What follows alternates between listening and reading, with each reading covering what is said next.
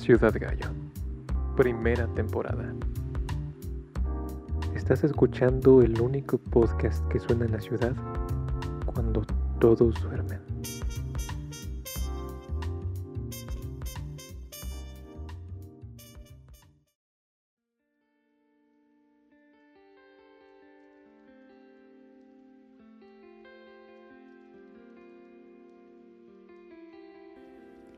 Un jardín por la noche. De manera que era pintor. Pintaba y asistía a la Escuela de Bellas Artes. No me interesaban las películas. A veces iba al cine, pero yo solo quería pintar. Un día estaba sentado en una sala enorme de la Academia de Bellas Artes de Pensilvania. La sala se dividía en cubículos pequeños. Yo estaba en el mío. Serían las 3 de la tarde. Me encontraba a medio pintar un cuadro de un jardín por la noche. Había mucho color negro y plantas verdes que emergían de la oscuridad. De pronto, las plantas empezaron a moverse y oí el viento. No iba drogado. Pensé que aquello era fantástico y comencé a preguntarme si el cine podría ser un modo de dar movimiento a la pintura. Todos los años a final de curso se organizaba un concurso de pintura y escultura experimental. El año anterior había presentado una pieza al concurso y esta vez pensé, voy a hacer un cuadro móvil. Esculpí una pantalla de 1,80 metros por 2,40 sobre la que proyecté una película de animación stop motion bastante rudimentaria. Se titulaba Six. Pensé que aquella sería toda mi carrera cinematográfica, porque hacer aquella película me había costado una fortuna, 200 dólares. Sencillamente no podía permitirme seguir por ese camino, pero un alumno mayor que yo vio el proyecto y me encargó uno para su casa. Y así comenzó a rodar la bola. En adelante, solo me topé con semáforos en verde. Poco a poco, o salto a salto, me enamoré del medio cinematográfico. Hola, soy Alex Gallo y de nuevo vamos a iniciar un podcast. Este se llama un pez dorado en la ciudad. El texto anterior está contenido en el libro Atrapa el pez dorado, escrito por el director de cine David Lynch, quien además de ser director, es también actor, productor de música electrónica y guionista. Además, bueno, ha incursionado en la pintura, la música, la publicidad, la fotografía y el diseño de mobiliario. O al menos eso dice Wikipedia, habrá que confirmarlo. Pero bueno, lo que se me viene a la mente es que David Lynch sufrió una alucinación hipnagógica. Estas se producen en el paso de la vigilia al sueño. Seguro las has tenido cuando piensas que ya se te subió el muerto y no te puedes mover. Mm, pienso que tal vez pudo estar tan cansado que empezó a darse una alucin, además tal vez impulsado por los solventes del taller de pintura. Pero dándole el beneficio de la duda, bien podría ser que simplemente sucedió. Simplemente tuvo una revelación. Sea como sea, es parte de lo que lo llevó a encontrar su motivación por la dirección de cine, algo que, como él relata, no le interesaba. Imagínense que como si Mozart dijera, pues a tomar por culo el piano, o Borges o Cervantes un día que se levantaran y dijeran, pues simplemente como que se me ocurrió escribir algo y ya. Bueno, la pegué bien duro y me volví famoso. Pero pues la escritura ni, ni siquiera me interesaba. Y lo mismo que creo que el mundo sí necesitaba los libros de Cervantes y de Borges, tal vez el mundo necesitaba las películas de Lynch, aunque a él al principio no le interesaba hacer cine. Si lo analizas detenidamente, el mundo podría necesitar algo de ti. Pero ¿cómo pescar la idea correcta dentro del río que fluye sin control? Hace poco en TikTok estaba viendo un video de un vato que mencionaba un episodio que le sucedió a Michael Jackson. Si es cierto o no, vayan a buscar si es cierta la historia. Lo que me interesó de esa información fue la moraleja. Un día como a las 3 de la mañana Michael Jackson le hace una llamada a su manager y le dice, güey, levántate y te ven en el estudio. Tenemos que grabar esta canción sí o sí. Es una idea grandiosa. El manager pues se saca de cuadro y le dice, pero no mames, Michael, son las 3 de la mañana, mejor la grabamos ya mañana por la mañana. Él le dice que no, porque si no la grababan en ese momento, al siguiente día ya sería muy tarde y Prince grabaría esa misma canción. El pequeño video termina diciendo que las ideas son realmente algo que no se compone de secuencias lógicas en la mente, sino que propone que estos chispazos de inspiración son como frecuencias que andan libres en alguna red cósmica de ideas. Cuando estás en la sintonía adecuada, igual que cuando sintonizas una estación de radio, tu mente capta y captura esa idea. En el mundo de la música podemos notar esos chispazos en algunas otras ocasiones. Imagina que estás durmiendo y se te aparece el diablo. Te sacas de onda, pero el diablo te dice, no, no, no, no hay falla. Vengo a ser tu sirviente. Obviamente a cambio de tu alma. Pues va, veo que te rifas en todo lo que haces, pero ¿podrás ser tan bueno como para tocar algo acá bien locotrónica en mi propio violín? Y que se arranca tocando el violín el diablo. Esto pasó en 1713 y le sucedió al mismísimo Giuseppe Tartini. Él describe esta noche de la siguiente manera. Una noche en el año 1713 soñé que había hecho un pacto con el diablo a cambio de mi alma. Todo salió como yo deseaba. Mi nuevo sirviente anticipó todos mis deseos. Entre otras cosas, le di mi violín para ver si podía tocar. Cuán grande fue mi asombro al oír una sonata tan maravillosa y tan hermosa, interpretada con tanto arte e inteligencia, como nunca había pensado ni en mis más intrépidos sueños. Me sentí extasiado, transportado, encantado. Mi respiración falló y desperté. Inmediatamente tomé mi violín con el fin de retener al menos una parte, la impresión de mi sueño. En vano, la música que yo en ese momento compuse es sin duda la mejor que he escrito, y todavía la llamo el trino del diablo. Pero la diferencia entre ella y aquella que me conmovió es tan grande que habría destruido mi instrumento y habría dicho adiós a la música para siempre si hubiera tenido que vivir sin el goce que me ofrece. Está perro, ¿verdad? Bueno, Igual podríamos pensar en que los sueños nos ofrecen asombrosas posibilidades ilimitadas. Pero lo importante de esto es retener esas ideas para que no se nos vayan como a Tartini. Aquí tenemos el primer gran consejo para pescar ideas. Encuentra cómo retenerlas. Igual que un pez en un río, solamente pescar usando tus manos podría ser muy complicado. Pero ¿qué tal con una red? En el siguiente caso, la red fue un papel y un lápiz. Seguro has oído la rolita de Chan Chan del Buenavista Social Club. Muchos piensan que Compay Segundo fue el compositor de la canción, pero él dice que fue un sueño quien la compuso por él. Yo no compuse Chan Chan, la soñé, comenta en una entrevista. Sueño con la música. A veces me despierto con una melodía en la cabeza. Oigo los instrumentos, todo muy clarito. Me asomo al balcón y no veo a nadie pero la escucho como si estuvieran tocando en la calle. No sé lo que será. Un día me levanté escuchando esas cuatro noticas sensibles. Les puse una letra inspirándome en un cuento infantil de cuando yo era niño, Juanica y Chan Chan. Y ya ves, ahora se canta en todo el mundo. Historias de ideas obtenidas a través del sueño en diversos ramos de la ciencia, las artes y la vida cotidiana hay muchos. Pero lo importante es entender y justificar las reglas de la pesca de la inspiración y las ideas. El segundo consejo es que debes seguir moviéndote para entenderlas. Digamos que ya tienes la red y entonces puedes pescar. Estás en medio del río, ya sea a pie o encima de un bote. El punto es que lanzaste la red, pero los peces fueron tan astutos que rodearon la red de pesca. Seguramente durante mucho tiempo has pensado que todos los peces gordos pasan de largo por tu red. Las demás personas obtienen mejores empleos, mejores parejas, tienen más dinero o viven en un lugar más bonito que yo, tienen un cuerpo más atractivo o son naturalmente más simpáticas y talentosas. Si continúas observando la pesca de otras personas, muy probablemente pierdas tiempo valioso para notar qué debes cambiar en tu estrategia. Todos tenemos un amigo que al preguntarle cómo se encuentra, constantemente contesta, estoy de la verga, o estoy en la mierda, o me va del asco. Bueno, sí, pero el tiempo que pasas dando por sentado tu estado de vida es el mismo que pudiste haber usado para continuar moviéndote, aún si te sigues quejando. En 1930, Einstein dijo en una carta a su hijo, la vida es como andar en bicicleta.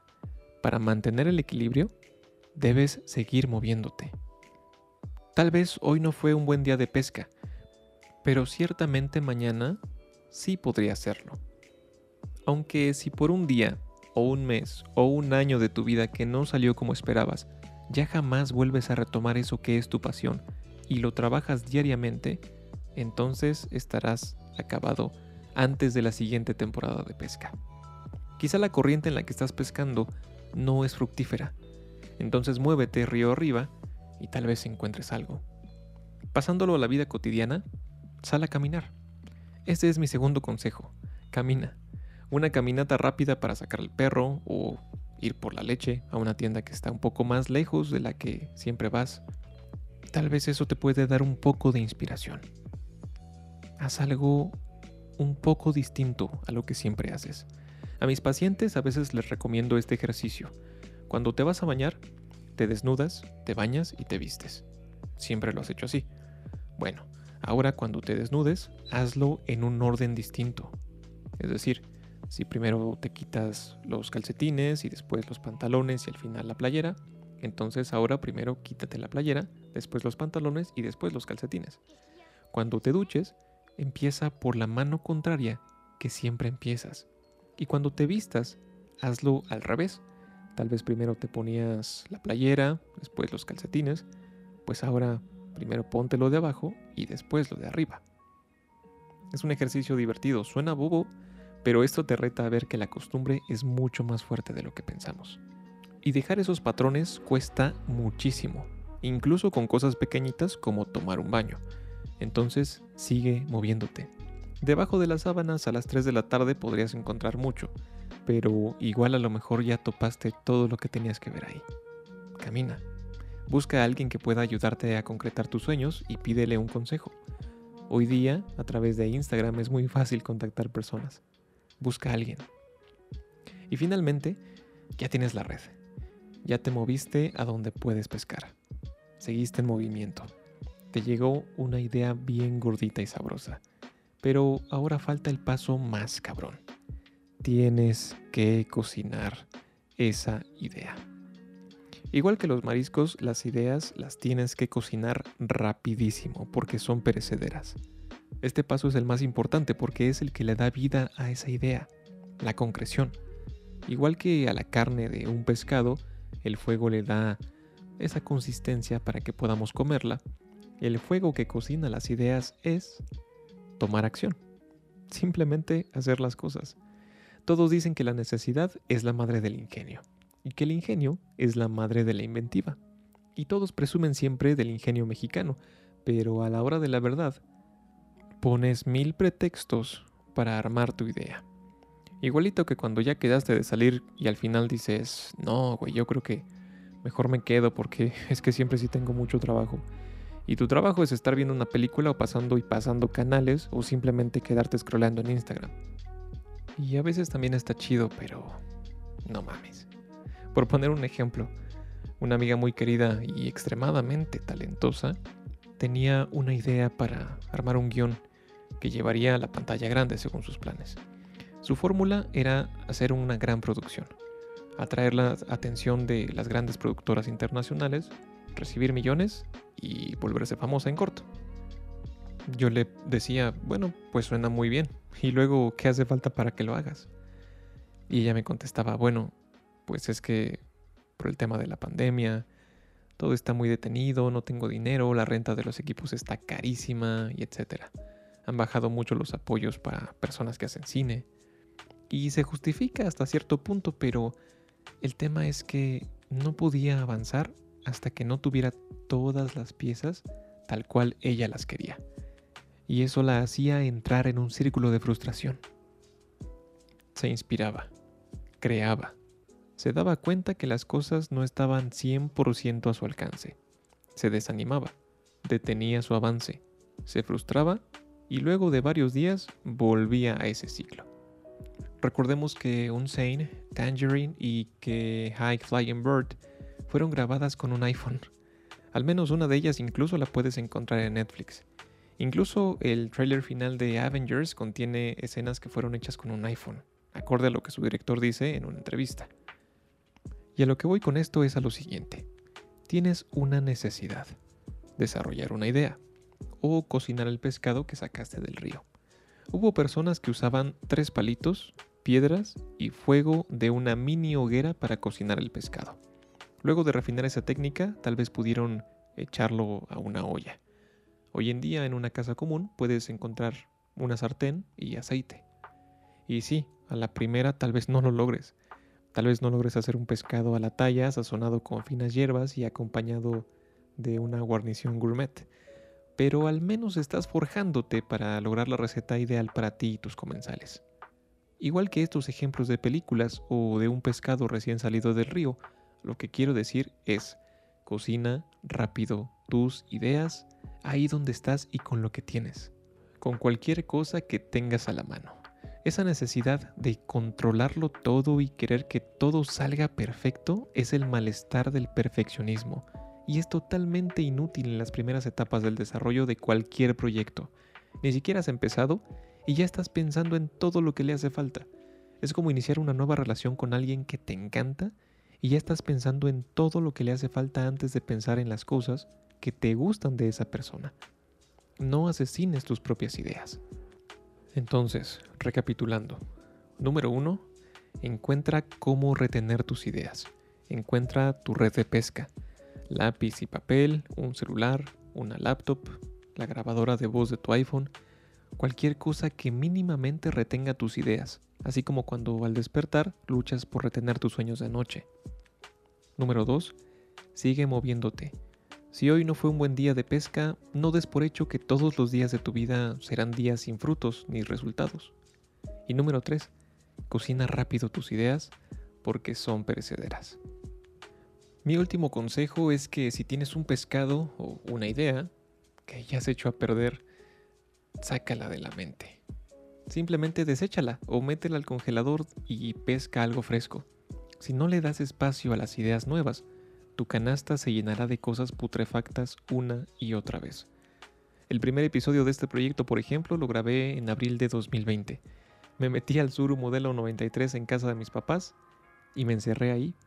No tenía micrófono, solo tenía una laptop y un guion a medias y tenía que parar la grabación porque me sofocaba dentro del coche. Y tenía que esperar hasta la madrugada para que no se metiera ningún ruido. Ese episodio jamás lo publiqué porque me desanimé del resultado, pero seguí intentando hasta que salió un proyecto que me está gustando un chingo.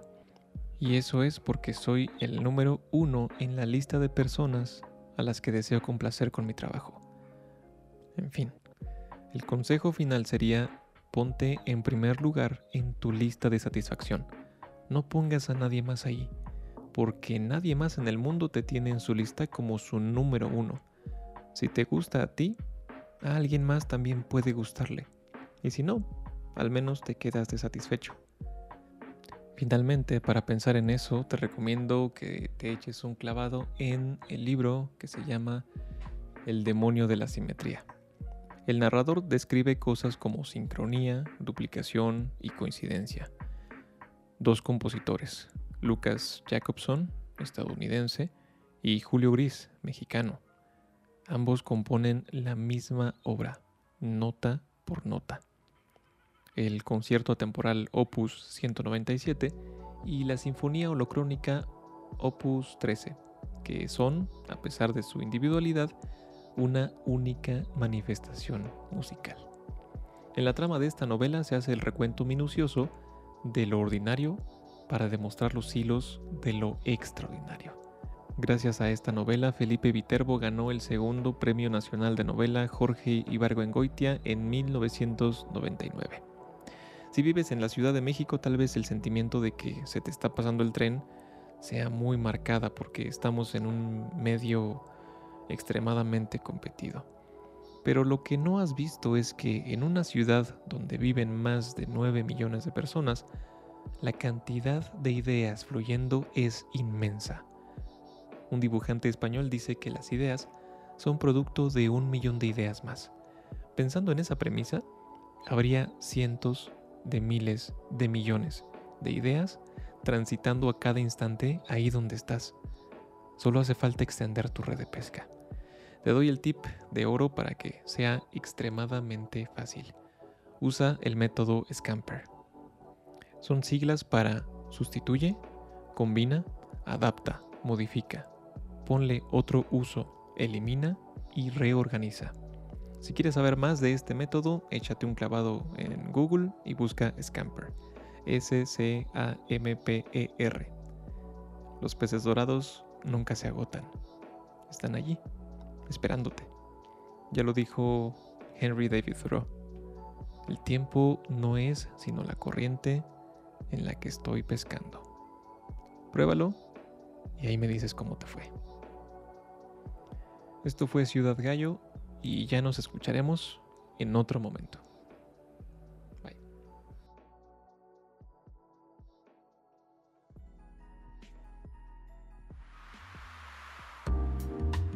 Ciudad Gallo, primera temporada. Estás escuchando el único podcast que suena en la ciudad cuando todos duermen.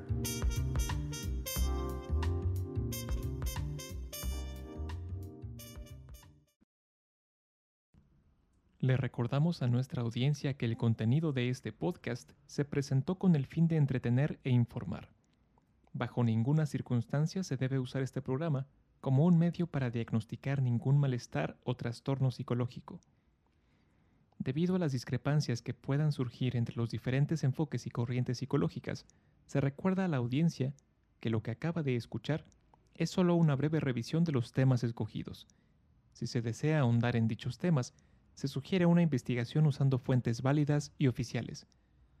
Si usted se sintió identificado con algún malestar expuesto aquí, busque a su terapeuta para recibir ayuda, diagnóstico y tratamiento.